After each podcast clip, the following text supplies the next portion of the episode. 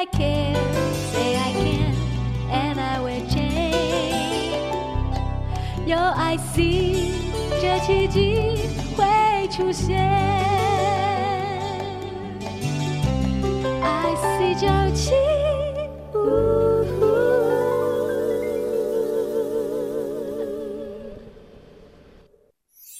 圣修伯里说：“每个大人都曾经是个孩子。”林肯说：“影响我最深远的是我的母亲以及她所说的故事。”我爱月亮床边故事。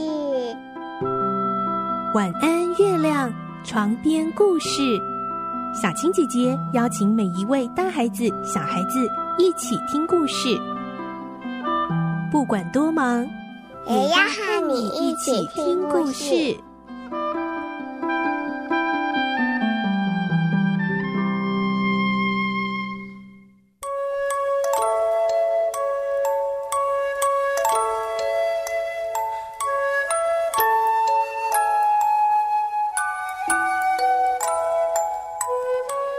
你和我们一起听故事，我是小青姐姐。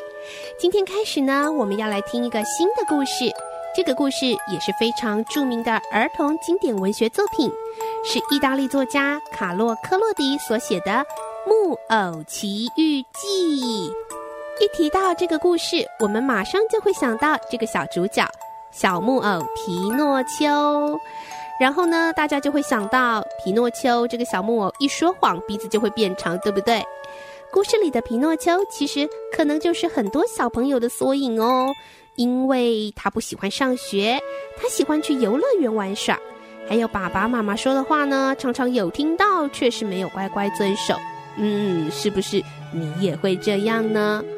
皮诺丘其实并不是坏小孩，但是却好像也不太乖哦。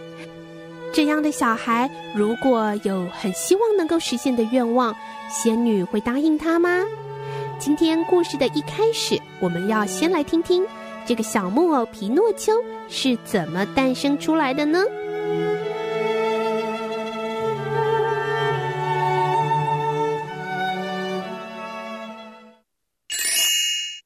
木偶奇遇记》第一集：皮诺丘诞生了。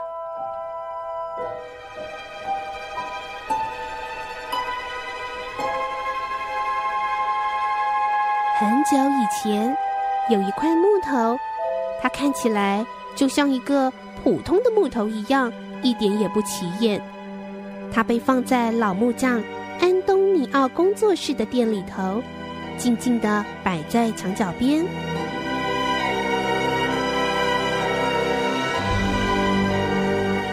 有一天，老木匠的桌子缺了一只脚，他想找块木头为这张桌子加一根桌脚。于是，老木匠在角落发现了这块木头。在制作的过程中，老木匠却发现，这个木头竟然会动哎！而且，这个木头还像人一样有喜怒哀乐的变化，这让老木匠真是大吃一惊啊！哎呦，这是怎么回事啊？看到木头竟然会动，老木匠张大了嘴巴，瞪着眼睛。非常的不可思议，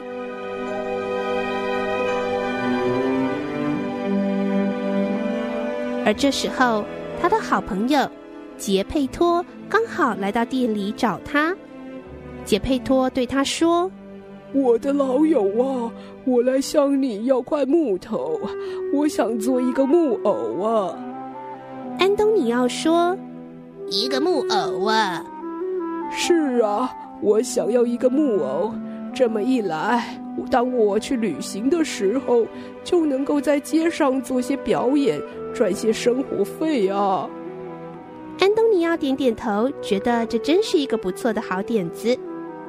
杰佩托看着他屋子里头的木头，然后说：“所以，请你帮我找一块质地不错的木头吧。”安东尼奥马上想到。在他自己眼前这一块奇特的木头应该很适合，于是就说：“那、啊、这块木头送给你吧。”哦，太好了，谢谢你呀、啊！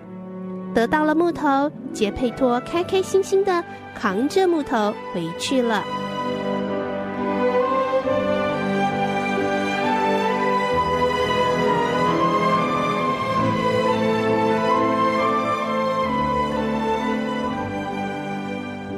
佩托回到家里之后，他先帮要刻的木偶想了一个能够带来好运的名字。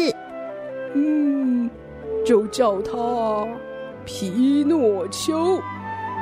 接着，他开始拿起工具刻起木偶。他一刀一刀细心的雕刻着。就当他把木偶的眼睛、鼻子这些五官都刻好之后，奇妙的事情发生了。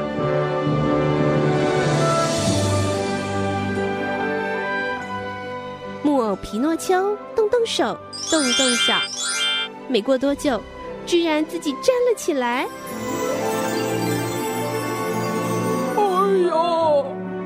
这下子杰佩托可吓坏了。这个名叫皮诺丘的木偶，就像是个活生生的小男孩。杰佩托又惊又喜，他从来没有看过这种事，现在竟然发生在自己眼前。虽然不敢相信，但是他发现他很快的爱上了这个小木偶。好，从今天开始啊，你就是我的孩子。于是，杰佩托开始耐心的教导木偶皮诺丘学习走路、认识东西，就好像在教小孩子一样。他教皮诺丘慢慢的认识生活中的一切，而皮诺丘很聪明，很快的就把杰佩托教他的东西都学会了。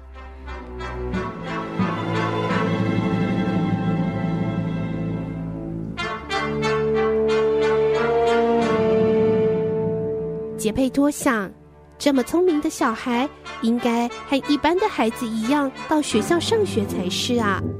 皮诺丘啊，你长大了，爸爸教你的东西你都会了，现在爸爸要让你去上学哦。皮诺丘听了，好奇的问：“上学？什么是上学啊？”杰佩托笑着解释。上学，上学就是请学校的老师教你认识更多的东西啊，而且你还可以认识跟你一样的小朋友呢。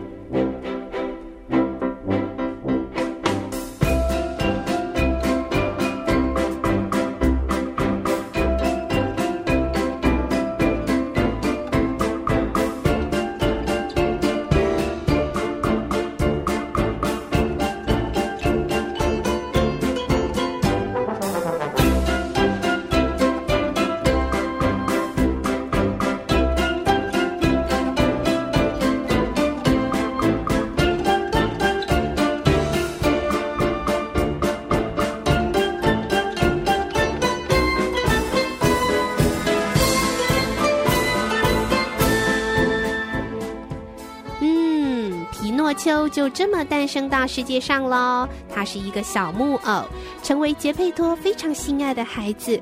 而杰佩托这个老木匠虽然很没有钱，可是呢，却非常的爱皮诺丘，提供给皮诺丘所需要的一切，包括现在他想要让皮诺丘去上学。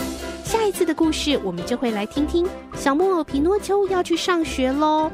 老木匠杰佩托其实是花了很多很多的心力，包括把他所存下的那些钱，很努力所存的积蓄，通通要拿出来为皮诺丘买书，准备让他上学。可是皮诺丘会乖乖的、好好的去上学吗？下一次我们再继续来听《木偶奇遇记》的故事喽。先祝你有个好梦，明天晚上我们再会喽。小朋友睡觉了，晚安。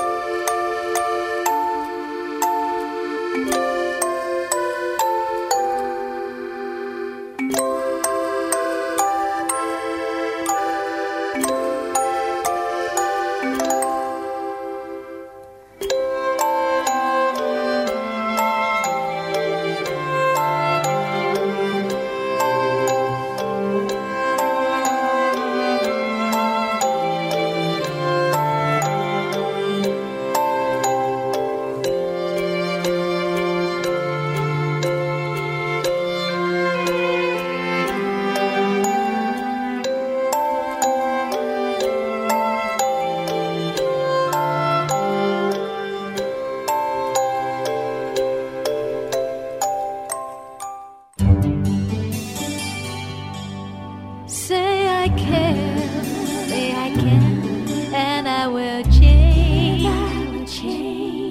有爱 see 这奇迹会出现。